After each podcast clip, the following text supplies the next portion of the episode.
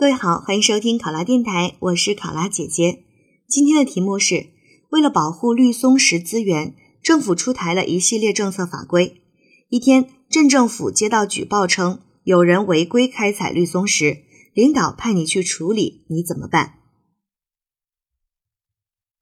这一类接到举报的题目，我们首先都要去进行一个情况的核实，因为有些时候有可能是群众对情况不了解，或者是产生了误会而发生的举报。在接到举报之后呢，我们要首先对情况进行一个核实，在核实的过程当中，就要分情况的进行假设和对应的处理。如果事情是真的，要怎么办？如果是群众产生了误会，我们应该怎么办？这是接受举报类的题目，我们都要做的流程。先核实情况，然后分情况去进行假设和处理。而在对于举报内容进行处理之后呢，我们还要进行后续的工作，比如说对举报人进行反馈，还有如果是因为群众产生误解而导致的举报，我们也要后续去加强宣传，让群众更了解这一方面的情况，而不再发生这样的一些因误会而举报的现象。好，现在考生开始答题。绿松石矿产是国家财富，为保护绿松石这一珍稀资源，在接到领导的指示之后，我会立刻的组织相关人员，按照有关法律法规，对非法开采、盗采、破坏绿松石资源的行为进行一个核实和查处。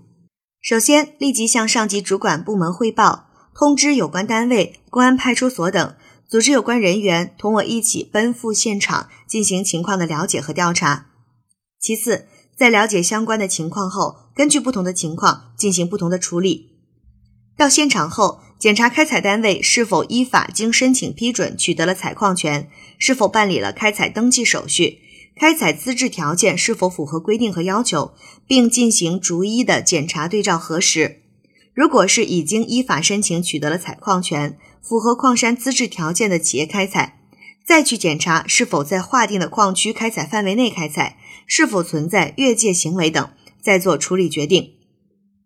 如果经调查了解情况后，并没有存在非法开采、违规开采的现象，那么我也会对企业呢进行一个解释说明，并把我们检查过程当中的相关的内容进行一个记录，以便呢回头对于举报人进行一个反馈。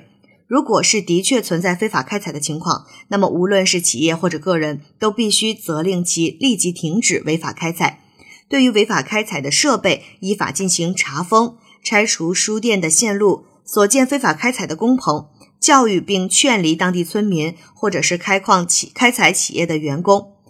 并且将其主要负责人带回进行讯问，进行下一步的依法处理。最后，将我们调查和处理的过程对于举报人进行相应的反馈，并且以此为契机，通过制作宣传牌、发放宣传资料、张贴通告、宣传车巡回宣讲以及召开群众座谈会等形式，教育广大群众增强对国家矿产资源的忧患意识和保护意识，发现问题要及时举报，形成严厉打击非法开采绿松石行为的高压事态，保障国家矿产资源不受侵犯。矿区生产秩序、工作秩序不受影响和破坏。考生答题完毕。想要获取本题思维导图及更多公考信息，欢迎关注“考拉公考”微信公众号。我是考拉姐姐，我们下期再见。